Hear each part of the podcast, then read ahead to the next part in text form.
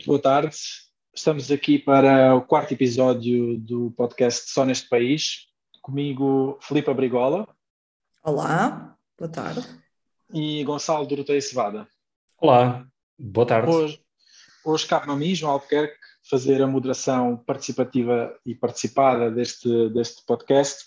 E temos como dois temas, uh, enfim, uh, dois temas que são absolutamente inevitáveis e dos quais não podemos escapar Vamos começar pela eh, atual crise na Ucrânia uh, e a tensão entre a Ucrânia e a Rússia, que no fundo é uma tensão que afeta todo o mundo, como se está a ver, e na segunda parte tentaremos abordar um pouco uh, aquilo que é uh, a situação da direita espanhola, tentar ver quais é são as ligações com a atual situação da direita portuguesa e, eventualmente, até fazer um panorama um pouco mais abrangente de, da atual situação do centro-direita na Europa. Começando pela situação na Ucrânia, tivemos hoje desenvolvimentos muito importantes. Tiveram início ontem com o reconhecimento da parte da Rússia dos territórios separatistas uh, e uh, uh, o envio de tropas russas para estes territórios sob o escudo de, desta, desta nova independência apenas reconhecida pela Rússia. E na sequência desta, desta ação, tivemos hoje uh, as, as, principais potências ocidentais a mobilizarem-se, em particular os países da União Europeia, a mobilizarem-se para a aplicação de sanções, de sanções à Rússia. Eu tenho mais questões do que certezas, acho que eh, partilhamos aqui um bocadinho esta, esta premissa aos três, uh, temos muito mais dúvidas do que, do que certezas sobre aquilo que está a passar ou aquilo que virá a acontecer, mas uh, eu começava por, por perguntar o que é que vocês acham que serão uh, as consequências imediatas deste, deste, destas movimentações russas uh, e se acham que a aplicação destas sanções serão suficientes para afetar a Rússia o suficiente para impedir movimentações futuras? Não sei quem é que quer começar, deixo a vossa consideração. Eu posso. Filipa, força. Uh, pois, nós, quer dizer, nós já concordo, concordo contigo com o facto de nós termos mais questões do que propriamente respostas, não é? Acho que não estamos em, em posição de termos, de sabermos fazer uma análise muito profunda, até porque os acontecimentos vão, vão sucedendo muito rapidamente e é difícil ter uma visão distanciada, uh, mas o que nós pare, parece que estamos a ver é uma resposta, essa resposta europeia concertada, a resposta da União Europeia, não é? Estamos a falar disso, uh, com um pacote de sanções robusto, parece ser robusto e que pode ter um impacto que é a separação estrutural da economia russa, uh, portanto, a uh, acabar com as ligações, não é, da economia, da, da possibilidade de ligação da economia russa à economia europeia. Isso pode ter pode ter impactos económicos uh, graves para a Rússia. Agora, será isso suficiente? Bah, eu penso que talvez não seja. E penso que se calhar uh, depois de, de, tantas tentativas de, uh, de, provocação, não é? Que já aconteceu na Ucrânia, mas também noutros países da esfera da ex-União Soviética. Putin acha que pode fazer sem ter consequências sérias, e as consequências sérias é uma guerra, não é? Um conflito, um conflito armado. Uh, estamos nós disponíveis, expostos, enquanto União Europeia acho que não temos essa capacidade, nem seria a resposta da União Europeia, não, não poderia ser essa, teria de ser uma coisa ao nível da NATO, uh, não sei, mas penso que o, que o Kremlin, o tipo de narrativa, o tipo de linguagem que o Kremlin compreende não é uh, a linguagem da, da, penalização económica, mas sim da, da, força, da utilização da força. Portanto, é voltar um bocadinho. Uh, a, parece que a questão da segurança vai passar a estar no centro das preocupações políticas, não é? Uh, agora, o que é que pode ser? O que, é que nós estamos sempre a pensar o que é que. querer tentar perceber o que é que quer o Kremlin. E ontem o discurso de Putin foi, eh, foi um discurso espetacular, no sentido da espetacularidade, de, uh, o, termo é mais no sentido de foi um bocado inesperado pela sua profundidade e, de certa forma, assertividade com que ele nega a possibilidade de existência no povo ucraniano. Porque o que ele diz é que vai buscar a narrativa da grande nação russa e ele diz o que ele diz é que a Ucrânia uh, faz parte da grande nação russa uh, e que foi, passou a ser um país na altura de, de, de, do início da União Soviética e que de facto o que aconteceu nessa altura foi a criação de várias repúblicas independentes, mas de certa forma com fronteiras que, viesse, que viessem a impedir uh, a formação de um sentimento nacional muito forte e que pudesse pôr em causa o centralismo da, do Partido Comunista em Moscou. Uh, agora, o que é que, digamos, que tipo de resposta é que podemos ter a isso? Ao facto de Rússia dizer que a Ucrânia não deve existir? Uh, e será que ele, ao dizer isto, está a dizer que vai uh, full way a entrar, uh, invadir toda a Ucrânia? Talvez não. e como estávamos há pouco, estava há pouco a falar das sanções, eu acho que para ele as sanções não vão ser suficientes, as sanções económicas não vão ser suficientes. Ah, por outro lado, esta narrativa da grande nação russa pode levá-lo a não ah, querer fazer uma invasão muito agressiva e porque ele quer, de certa forma, manter a população uh, russófila do seu lado, não é? Na Ucrânia. Uh, e, mas por outro lado, ele sabe também que uh, todas as incursões que fez até hoje não tiveram consequências e, portanto, de certa forma, será que está a desvalorizar uh, o potencial de resposta ou a escala da resposta dos aliados? Não sei.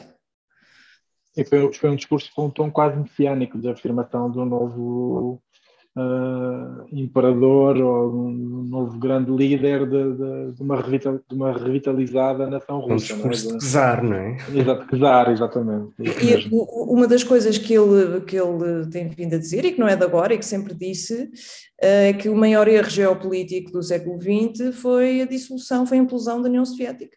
Eh, e essa, é, é partindo dessa premissa. Portanto, partindo dessa premissa, muito, muito, muito é possível é? na estratégia. Se, se me permites entrar, sim, sim. Entrar, entrar, na, entrar, na, discussão, eu acho que há aqui vários pontos que me parecem importantes. Um, primeiro, a tua própria pergunta, ou a pergunta que fizeste há pouco à Filipa, que é: são estas sanções eh, suficientes ou terão algum impacto real uh, nos próximos passos da Rússia?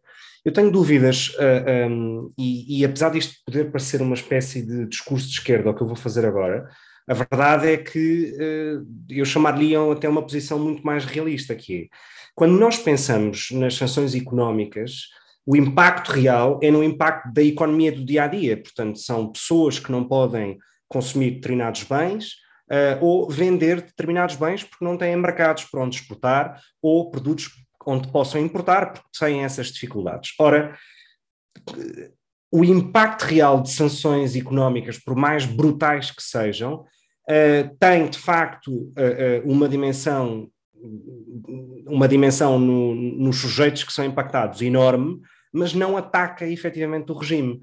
Portanto, quer dizer, por mais que o Reino Unido acabe com os vistos gold para oligarcas russos, ou que se congelem contas bancárias uh, uh, na Suíça ou no Luxemburgo ou onde quer que seja de, de políticos russos, o impacto disso é, é, muito limitado. E, portanto, isto de facto vai sentir-se na população, mas a, a, a, elite russa vai estar de facto muito pouco afetada porque tem outro tipo de alternativas.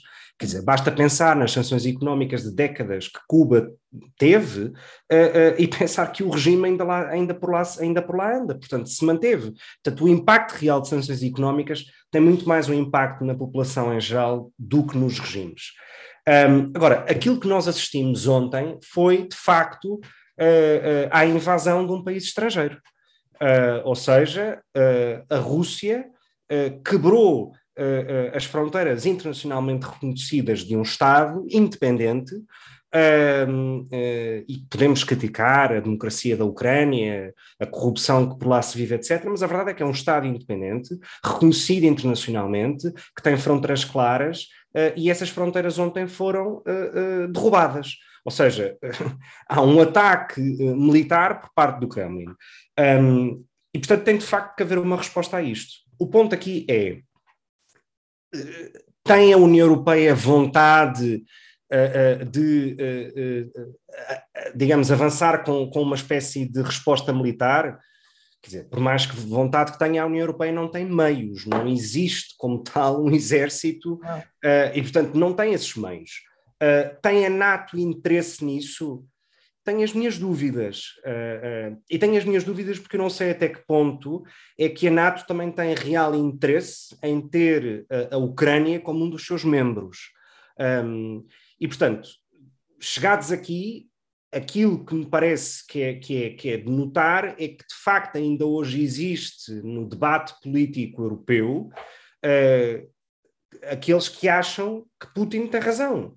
Uh, e podemos nomear, enfim, uh, Miguel Sousa Tavares ou o Partido Comunista, portanto, pessoas aparentemente ou, ou, instituições aparentemente tão distintas. Isto para dizer o quê? Que de facto ainda existe hoje uma espécie de condescendência em relação a, a, a ao czarismo, ao Império Russo, ao que resta da União Soviética, em que tudo é desculpável porque ainda há quem ache, porque aliás esse é o argumento de Putin, é que eh, há um exército russo pela paz que vai eh, parar com o genocídio eh, um, das províncias rebeldes da Ucrânia. Quer dizer, quando e... se aceita isto como um discurso diplomático ou político normal, não se pode levar muito a sério o resto. E que a Ucrânia está cheia de neonazis. Exato, dizer, como se a Rússia, aliás, não tivesse uh, relações próximas com, com a Frente Nacional em França e outro tipo toda, de. Toda a extrema-direita mundial, toda a extrema-direita mundial, incluindo a, e a extrema-esquerda. Americana. E a extrema-esquerda, o Partido Comunista Português, com a sua ortodoxia, uh, acha que o mal da fita continua a ser a Ucrânia e não a Rússia. Sim, eu, eu, eu, faria uma distinção aí, isto é um parênteses, obviamente, não é, é uma nota de rodapé, mas eu, eu diria que aí é uma ortodoxia única do Partido Comunista Português e não tanto a relação do Kremlin com o Partido Comunista Português por oposição àquilo que acontece, por exemplo, nas relações do, do, do Putin, do Putin com, o ben, com o Steve Bannon ou com, até com o Bolsonaro, enfim, sendo isso mais ou menos paródia, acaba por ser, por ser um facto. Eu, eu, Desculpa, diz, não, não, eu ia só pegar em, em, em, algumas das coisas que vocês disseram e tentar lançar a próxima pergunta, mas eh, não impedindo que possam fazer ainda outros comentários. Eu acho que há dois sinais que para mim são, são de facto muito preocupantes, não, que, que são uh, indicadores daquilo que, que, o Gonçalo dizia, que é de facto uh, uh, a demonstração da inação que, que, o Ocidente está a ter perante esta invasão clara. A primeira foi a indicação clara do, do chanceler alemão de que a Ucrânia não entrará na NATO no, no, nos tempos mais próximos e que isto não será um problema, ele utilizou a mesma expressão, não será um tema para a nossa vida política, eh, ironizando até com a vida política do Putin. Até porque, tu, precisas, até porque tu precisas de unanimidade a, exatamente. A, todos os membros. Assim, o, o, o, o que me parece, do ponto de vista geoestratégico, uma jogada inteligente, uh, faria muito mais sentido, de facto, avançar com as negociações da União Europeia e da adesão da União Europeia da Ucrânia, muito mais do que qualquer tipo de movimentação no sentido de, de uma adesão à NATO. E o segundo é a total inação, ou, ou, ou uh, uma quase paralisação da parte dos Estados Unidos na reação, na reação a esta crise. E, e de facto, a, a, pergunta que eu colocava, deixando só um, uh, mais um parênteses para, uh, excepcional, para o excepcional discurso do embaixador do Quênia nas Nações Unidas ontem, que eu, que eu recomendo vivamente que, que ouçam, que faz um apelo à diplomacia internacional, dizendo que de facto isto é uma violação não só de, de, das fronteiras conhecidas da Ucrânia, mas também da própria Carta das Nações Unidas, e portanto constitui motivo para que o Conselho de Segurança atue uh, e faça, tenha uma ação mais, mais coerciva junto da Rússia. Uh, e portanto a pergunta que eu deixava é, perante esta, esta acho que concordamos, esta uh, tendencial inação das sanções, ou o impacto reduzido das sanções na Rússia, o que é que isto significa do ponto de vista estratégico para a União Europeia e que relação é que se pode esperar que a União Europeia venha a ter, uh, até do seu ponto de vista do posicionamento global, de forma a que podemos continuar a acreditar na relevância política, diplomática e até de, outro, de outra forma económica da União Europeia no, no, neste, nesta nova ordenamento, neste novo ordenamento mundial. Acho que a União Europeia padece sempre dessa capacidade, não é? Desse poder, dessa hard power. Acho que é uma, um problema natural da, da, da União e o nosso, nosso, o nosso braço armado é o económico. É por aí que nós conseguimos marcar a nossa posição no mundo. Uh, o que aconteceu agora aqui de bom, parece-me, não tenho bem a certeza, mas o que parece que aconteceu de bom foi, uh, de certa forma, uma unanimidade no posicionamento de todos os Estados-membros, uh, e isso acho que é, é, é, é muito importante. não sei se nós já, já temos falado sobre, sobre essa questão de a União Europeia poder passar a ter decisões não por unanimidade, mas por maioria qualificada em matérias de política externa, e acho que tem muito, neste caso teria sido muito importante porque vamos imaginar que não seria possível uh, um posicionamento coeso não é, da, do Conselho do Conselho Europeu relativamente a isto, quer dizer, era, seria uma vergonha, não é? Um, então, para que, que, é que, qual é que é o nosso papel? De que forma é que nós conseguimos uh, influenciar o que se passa no palco mundial? Uh, e depois, relativamente à resposta e o que, o que é que nós podemos fazer relativamente à Rússia, são nossos vizinhos, vão estar sempre aqui, não, geograficamente é impossível. Uh, ter uma, acho que ter um posicionamento mais assertivo, mais, talvez até mais agressivo, seria bom, no sentido em que uh, dar-se um sinal claro de que já chega, não é? E, portanto, nós agora estamos disponíveis e vamos agir, vamos reagir. Uh, por outro lado, também não queremos um conflito às portas na vizinhança da Europa, não é? Não, portanto, não sei. E eu acho que nós não nos podemos esquecer uh, de uma coisa, depois já passo a palavra ao Gonçalo, que é, uh, de, para todos os efeitos, a Ucrânia faz fronteira com quatro países europeus. e, portanto, a ocupação da Ucrânia por parte da Rússia significaria trazer a fronteira da Rússia ainda mais para, para o Ocidente e, portanto, ainda mais para a proximidade de Estados que, inclusivamente, já estiveram na sua, na sua esfera de influência nos tempos da União Soviética. E eu acho que isso também nos deve levar a refletir sobre que postura uh, uh, ter nesta, nesta, neste momento, neste conflito, pelas implicações geopolíticas que isto pode ter. Eu, eu, eu aí peço desculpa, mas eu não concordo nada contigo. Um, a NATO, neste momento, faz fronteira com a Rússia. Uh, tens uh, os países bálticos que são membros da NATO e que fazem fronteira com a Rússia. E, portanto, esse argumento de que uh, países que faziam parte do Pacto de Varsóvia ou que até há poucas décadas estavam uh, na órbita uh, de Moscovo e que não podem fazer parte da NATO, eu peço desculpa, mas isso não faz nenhum sentido.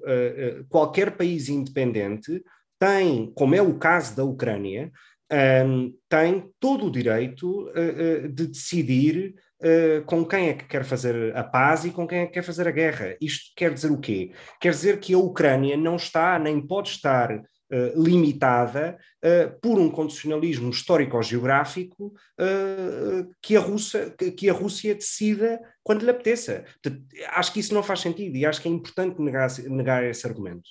Um, eu depois queria só comentar a, a, a questão do, da posição da União Europeia.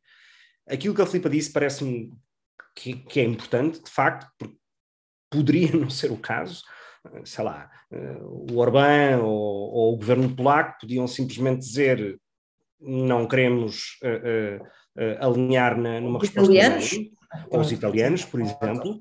Um, e, portanto, acho que é positivo que tenha existido essa resposta unânime. A questão é que uh, a força da União Europeia, a força diplomática da União Europeia, é, é um bocado anedótica quando não tens uma força militar.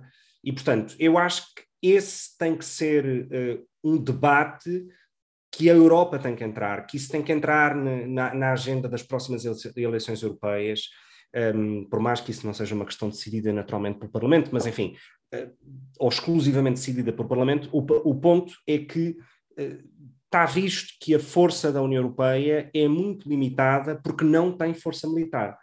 Um, e portanto acho que isso é um debate que tem que entrar, que tem que entrar na, na agenda. Eu sou daqueles que acha que a Europa precisa de ter um, um, um, exército. Porque de facto tem fronteiras e essas fronteiras têm que ser defendidas uh, neste tipo de circunstâncias.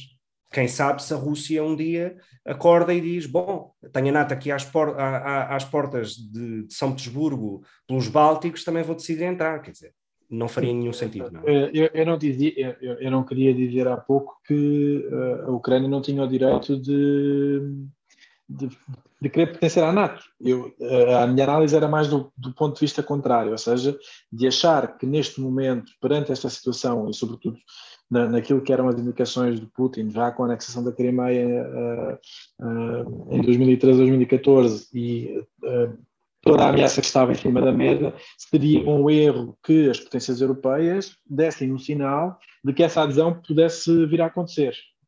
Obviamente que a Ucrânia tem toda a legitimidade, aliás, os protestos de 2014 foram muito por causa dessa, dessa divisão entre a visão mais pró-russa e a visão pró-europeia. Dessa tensão, obviamente, que existe na, na Ucrânia. Era só para, para clarificar. De resto, de resto, claro que concordo contigo nessa na análise que fizeste, sem, sem qualquer dúvida. Uh, e concordo contigo também na, na, na necessidade absolutamente permanente da União Europeia reforçar a sua capacidade de hard power porque sem isso, uh, atendendo à, deslocalização do centro estratégico do mundo para o Pacífico, de, uh, as relações dos Estados Unidos com a China e a grande competição que existe entre os dois, uh, em que o poder económico da União Europeia se vai reduzindo cada vez mais, sem essa capacidade, toda, enfim, nós temos tido um, um rol de episódios absolutamente lamentáveis da diplomacia europeia que demonstram uh, em, grande, em grande escala aquilo que é o falhanço da diplomacia europeia, uh, desde uh, a ida à Turquia, a ida do, do Borrell à Rússia, já, já, já, para não falar do Sofagate, enfim, tudo, uh, todos esses episódios. É uma descredibilização total, exatamente, um descrédito total. É? Mas relativamente a isso, deixa-me só dizer que não será, só lançar a questão, não será uma duplicação, ou seja, quando se fala nisso, quando se fala na criação do exército europeu ou na criação de, uma, de capacidades militares europeias, da União Europeia, muitos países, inclusive o nosso, uh, um bocadinho com uma resposta meio tímida, dizendo: bom, mas já existe uma aliança militar, já existe uma aliança de segurança e defesa, que é a NATO. E, portanto, vamos, vamos duplicar? Bom, mas nesse caso, nesse caso não seria duplicar. Uh, quer dizer, eu não imagino que alguém diga que tu tenhas que duplicar o número de efetivos ou de, ou de boots on the ground, digamos assim, ou seja, aquilo que tu tens hoje, a NATO em si não protege a União Europeia, até porque tens membros da União Europeia que não são membros da NATO. Uh, e, portanto, eu não diria que seria uma duplicação nesse sentido. Um, acho, acho que seria algo que partiria do próprio orçamento da União Europeia uh, ah, um, e que a alocação, sei lá, eu não sou especialista em defesa, nem nada que se pareça, mas a alocação seria proporcional à população ou, ou a potenciais zonas de conflito sei lá, o Chipre, apesar de ter uma, uma, população pequena, tem um conflito no seu próprio território, ainda que esteja uh, congelado, e portanto talvez precise de mais militares do que Portugal que não tem. Ou seja, o desenho em si, acho que há mil formas de se fazer, mas eu não diria que seja uma duplicação. Sim. Olha, deixa-me só acabar com dizer uma coisa sobre este assunto, porque lembrei-me agora quando estavas a falar disso da, da, da Ucrânia manter a eh, sua liberdade de querer, querer unir-se a outras alianças, e claro que sim. Eu quando estive, estive na Geórgia há uns anos e fiquei muito impressionada porque em todos os edifícios públicos e em todas as fronteiras da Geórgia uh, estão bandeiras da União Europeia. Todo lado. E é mesmo uma vontade da Geórgia de, é uma não é um sinal de querer eh, juntar-se a este mundo ocidental uh, e penso que a Ucrânia na Ucrânia é mais ou menos a mesma coisa. Eu acho que é isso que também cria alguns temores uh, claro. ao Kremlin.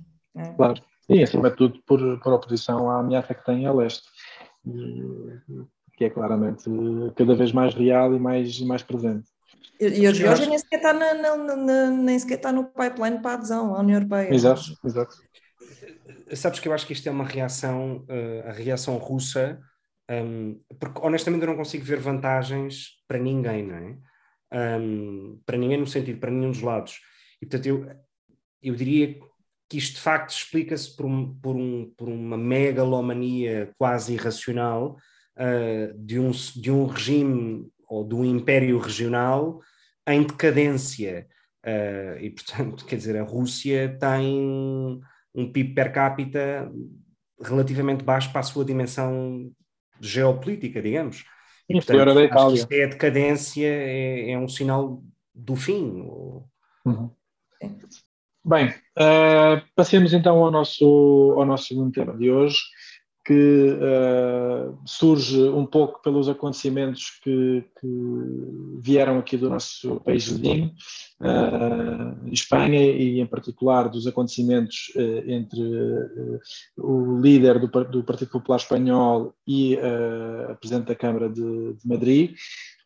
nós temos o nosso correspondente especial de Madrid, neste momento deslocado no Luxemburgo, mas que é especialista em tudo o que diz respeito à, à política espanhola e, em particular, à sua ala direita.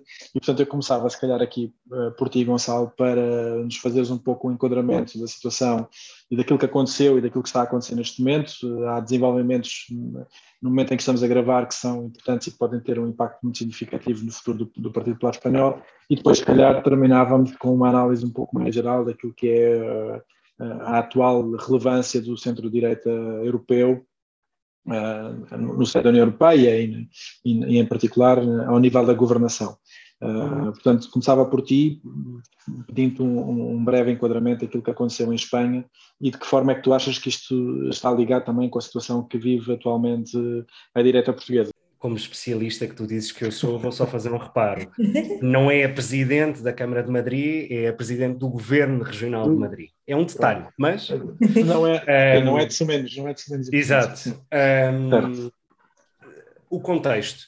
O contexto é, é, o contexto é muito menos complexo do que aquilo que se possa imaginar, é muito mais uh, emocional e racional um, do que aquilo que se possa pensar. Portanto, o que aconteceu foi que, eh, na semana passada, um, eh, a imprensa estava prestes a publicar um leak em que a liderança nacional, portanto, a direção nacional do PP, tinha contratado detetives privados para espiar uh, Isabel Dias Ayuso como militante do seu partido e, quer dizer, é pensarmos no, no, no, no secretário-geral do, do, do, PSD a mandar espiar o Carlos Moedas para ver se encontra um podre, portanto é uma coisa um bocado surreal.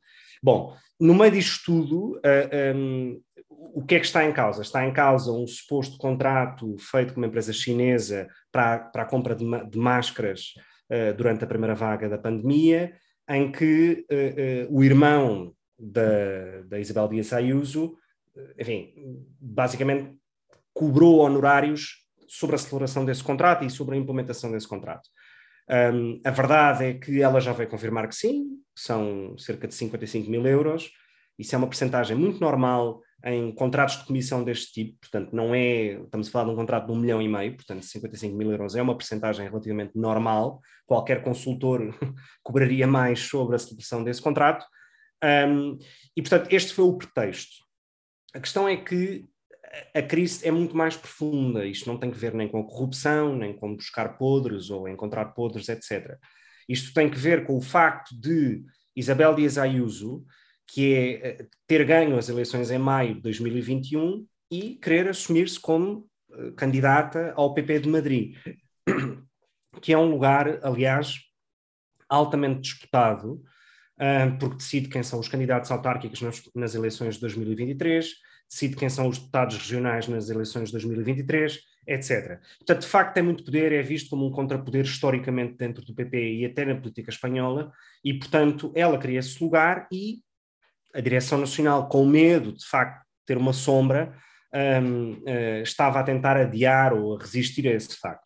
E, portanto, lançou este tipo de situações de, de potenciais carros, casos de corrupção, etc. A verdade é que isto gerou uma polémica enorme, Uh, e neste fim de semana apareceram 4 mil pessoas de maneira espontânea uh, à porta da sede do PP a pedir a demissão da, do, do, Pablo Casado e do secretário-geral Garcia Gé, um, porque não concordam. Não concordam com, com, com, com, o escândalo que se montou, não percebem, etc. E, portanto, uh, este é o contexto.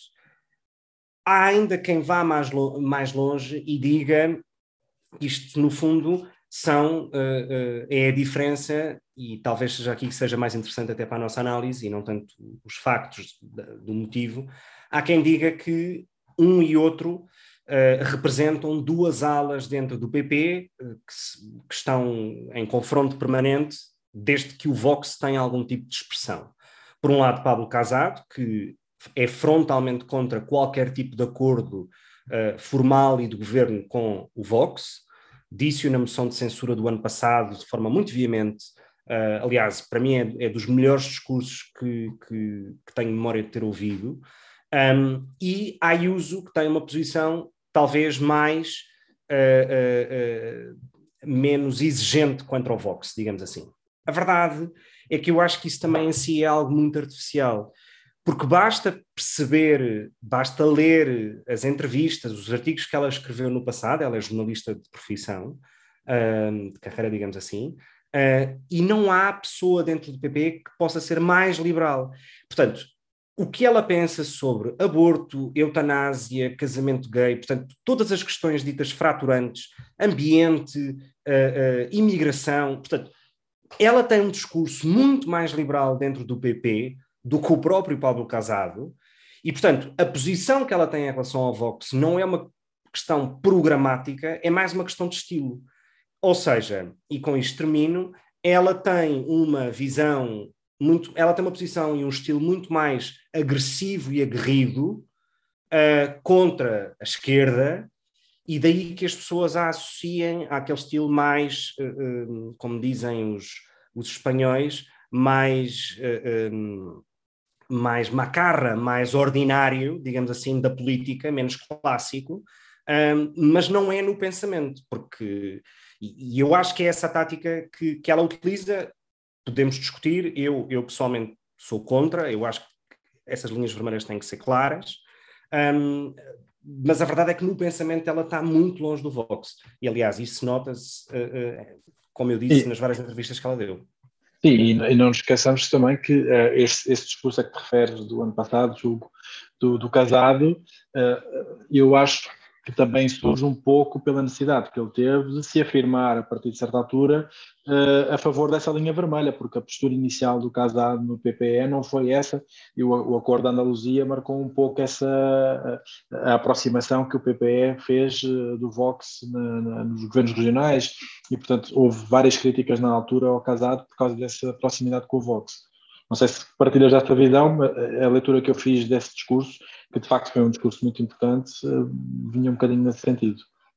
Repara, eh, o contexto foi certamente esse, uh, uh, e Casado historicamente tem, tem uma admiração e uma relação relativamente próxima com a CDU e com Merkel, um, e portanto não tinha, não tinha grande cara para aparecer em Bruxelas ou, ou junto de Merkel depois de ter feito um acordo com o Vox.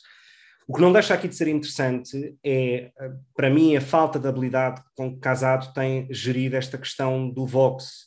E ele está uh, a horas de se demitir, uh, à hora em que gravamos, porque na semana passada também, depois das eleições de Castela e Leão, em que o PP ganha e que neste momento não é possível sequer uma geringonça de esquerda, porque o PP tem mais votos do que a esquerda toda junta, Uh, mas a verdade é que não consegue governar sozinho e, portanto, ou precisa do Vox ou precisa do PSOE.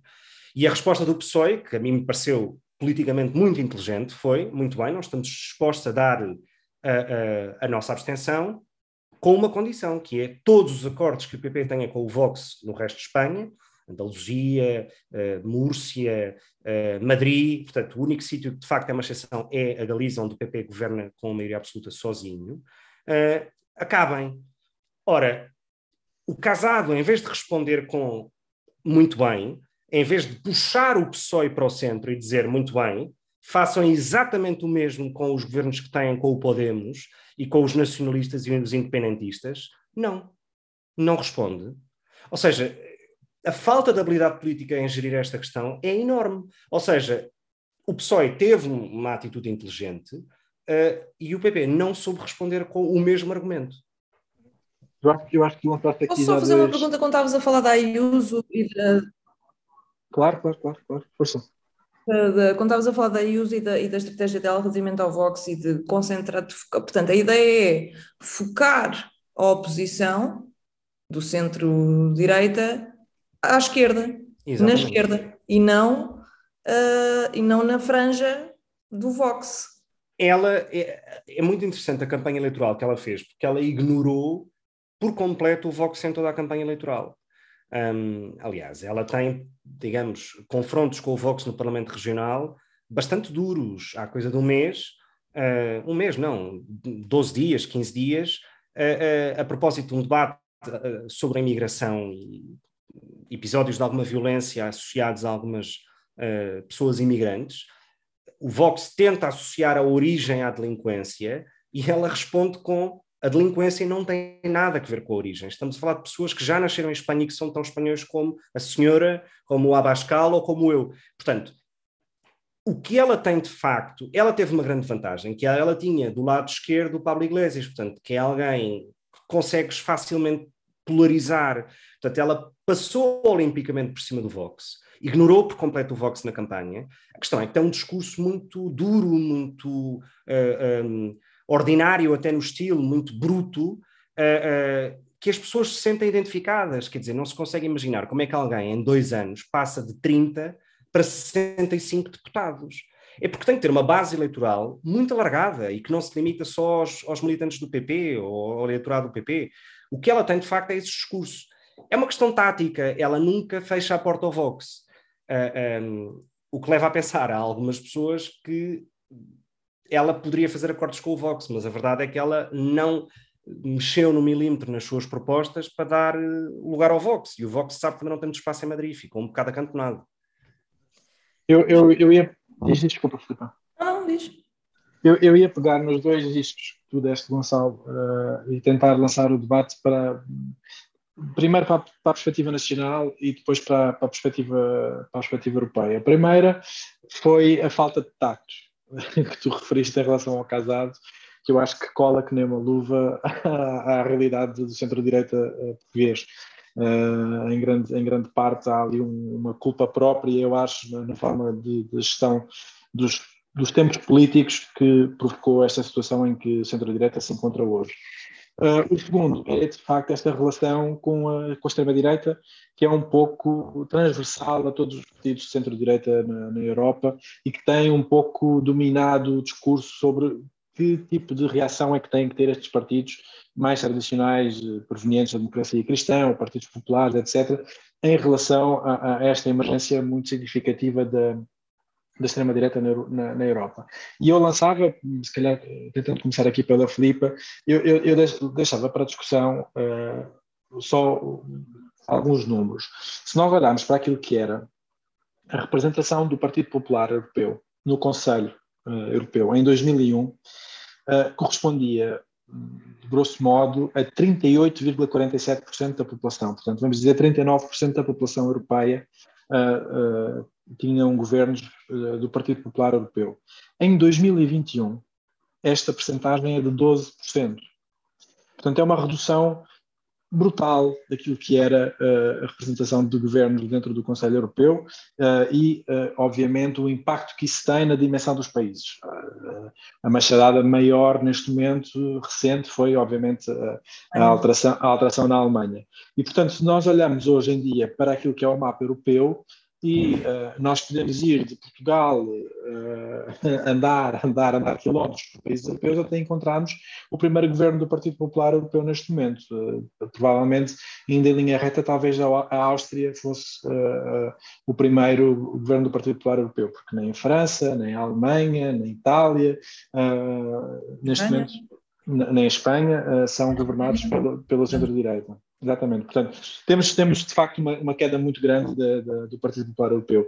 Como é que, como é que interpretam esta, esta queda uh, e de que forma é que isto pode também uh, servir de aviso à navegação ao PSD em Portugal, uh, num quadro em que está confrontado com, como tudo parece indicar, quatro anos de governação do Partido Socialista que os arredará do poder e de qualquer possibilidade de, de chegada ao poder em Portugal de que forma é que o PSD pode, pode lidar com isto? Acho que uma das, das razões é, é a fragmentação da direita, não é? E é o crescimento destes partidos eh, right-wing populists, não é? Como se chama. Acho que é o termo científico. Uh, que vão buscar temas, eles são muito parecidos, não é? Uh, vão sempre buscar, vão buscar temas anti-imigração, no fundo, uh, acho que a razão principal ali, ou a motivação, o drive principal é serem anti-globalização, Uh, e, portanto, têm posições do ponto de vista económico também diferentes do que é o centro-direita, uh, são anti-imigração, não é? Portanto, é sempre explorar os, o medo do estranho, o medo do, do, do estrangeiro. Uh, e eu acho que os partidos de centro-direita, se calhar, têm falhado um bocado em. Um, acho que é a questão das lideranças, não há boas lideranças. A Merkel deve ter sido a última a passar pelo Conselho Europeu. Uh, em Portugal nós também padecemos disso, e não é só, infelizmente, não é só à direita, acho que é à esquerda também. Uh, mas é questão das lideranças e é questão de, de falhanço também na estratégia, uh, porque nós vemos muitas vezes alguns partidos a tentarem aproximar-se dessa narrativa dos partidos de, de, de extrema-direita, sendo anti-imigração, portanto, com esse tipo de discurso que nem sequer é muito natural àquilo que são, que são os pilares, não é, desses partidos de centro-direita. De centro direita. Uh, será que isso funcionou? Provavelmente não.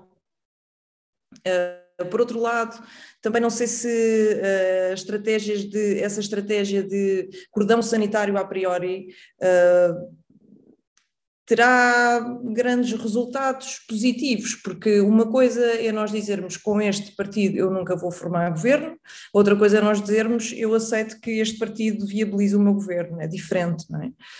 não sei o que é que. Mas eu não sou muito, enfim, não, não conheço muito bem a realidade.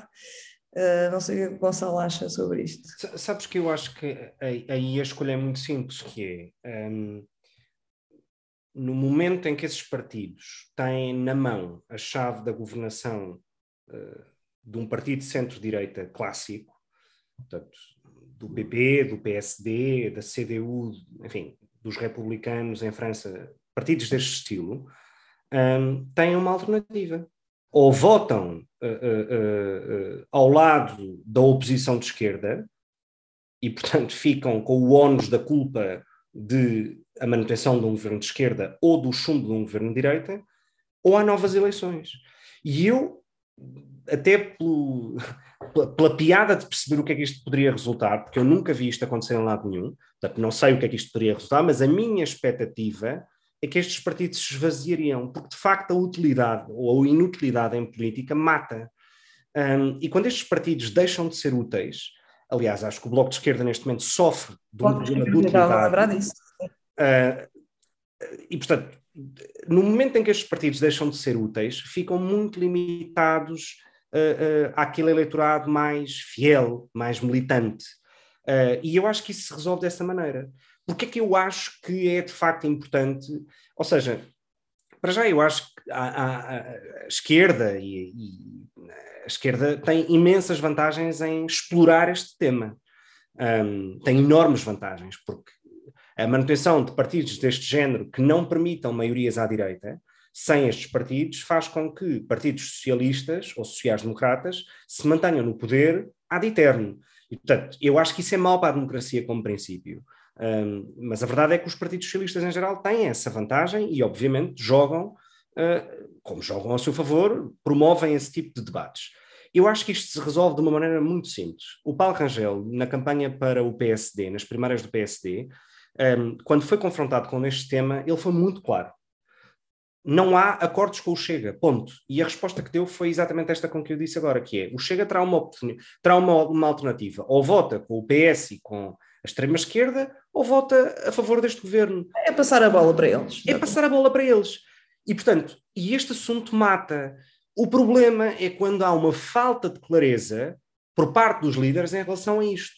Porque o próprio Papo Casado não pode fazer um discurso, quanto a mim, brilhante como fez, e depois, na prática, não cumprir. Ou o Rui Rio não pode dizer que não há acordos com o Chega, mas na véspera das eleições admite uma geringonça à direita. Então, Portanto, então deixa-me só, deixa só talvez uh, introduzir um tema que pode criar um, um pouco de confusão extra, que é esse, esse cenário do de que estás a falar é o cenário em que o centro-direita tradicional tem a maioria.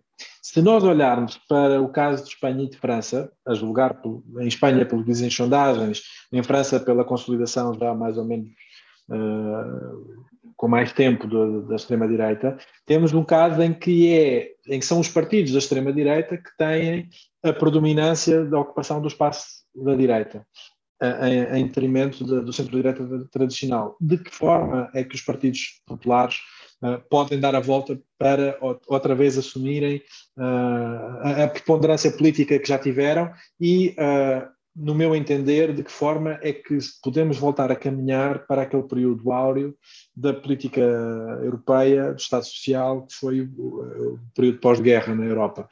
No meu entender, seria aquilo que era mais necessário neste momento, era eh, os partidos de direita abandonarem eh, a deriva neoliberal que, que abraçaram em muitos casos e voltar, já, eu imagino que não concordes, mas, mas que voltassem a, a, a, pensar na, numa união uh, que tivesse como grande pilar a questão social.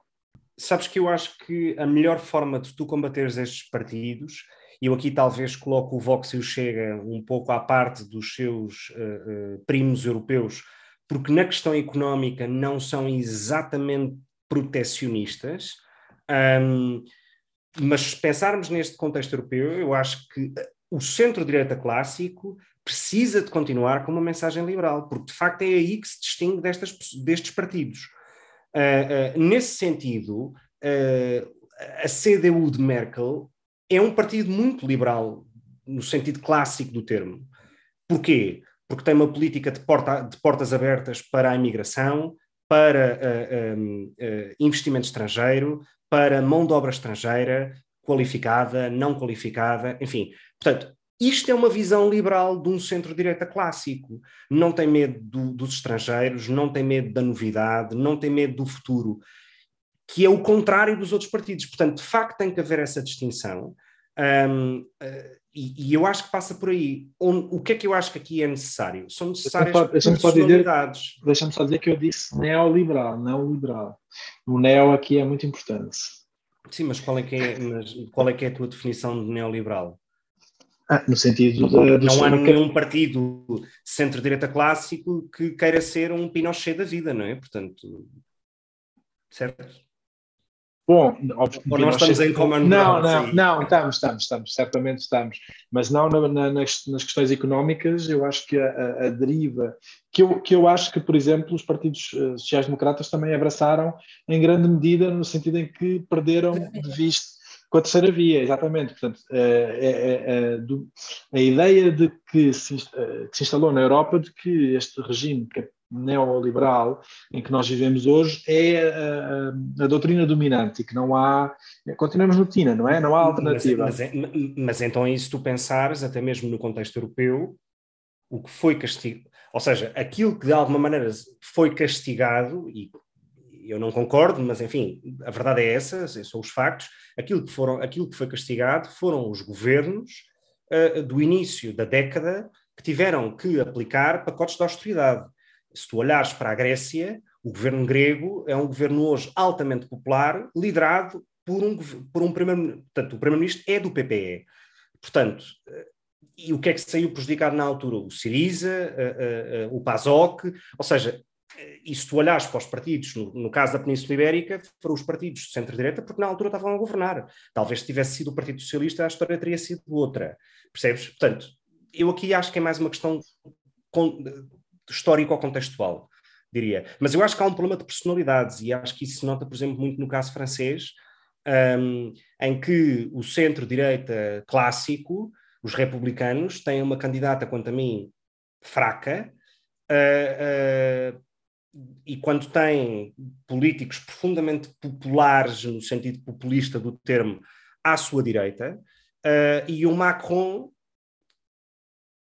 que eu devo dizer que é o candidato neoliberal na tua versão do conceito de neoliberalismo. Eu, se fosse, eu, se fosse eleitor francês, seria o meu candidato. Altamente protecionista. Os franceses são os mais protecionistas que existe no seio da União Europeia. Certo, certo mas mesmo assim o próprio Macron tem uma visão muito muito, uh, uh, quanto a mim, contemporânea da, da, vida, da tecnologia, da revolução industrial, da revolução ambiental, perdão, e, e, e digital, etc.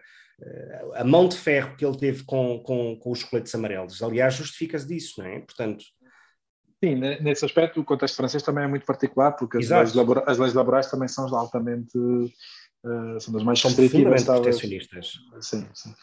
Uh, eu acho que nós temos aqui muito, muito por, onde, por onde discutir. Eventualmente teremos que voltar a este, este tema num próximo episódio, porque há, há de facto muitas questões que, que eu acho que ficam em aberto sobre o posicionamento que estes partidos podem ter no futuro e de que forma é que se podem voltar uh, a afirmar no contexto em que a direita parece cada vez mais fragmentada, como a Filipa, como a Filipa bem dizia.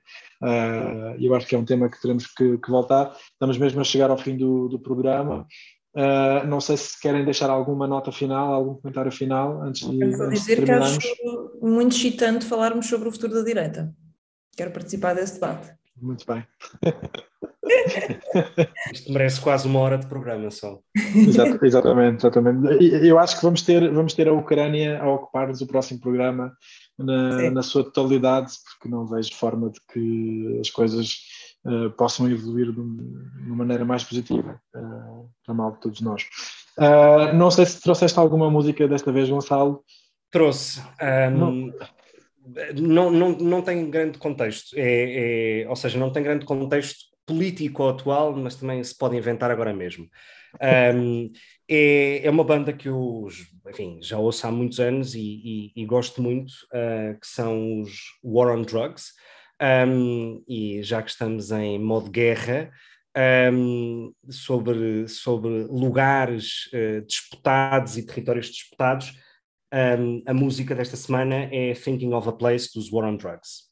Excelente escolha, muito bem. Muito bem. senhores, foi um prazer mais uma vez e para a semana cá estaremos novamente para o quinto episódio e esperamos uh, poder contar convosco desse lado para comentários, sugestões e uh, participarem eh, na interação connosco, que é extremamente bem-vindo. Muito obrigado. Beijinhos, obrigada. Até lá.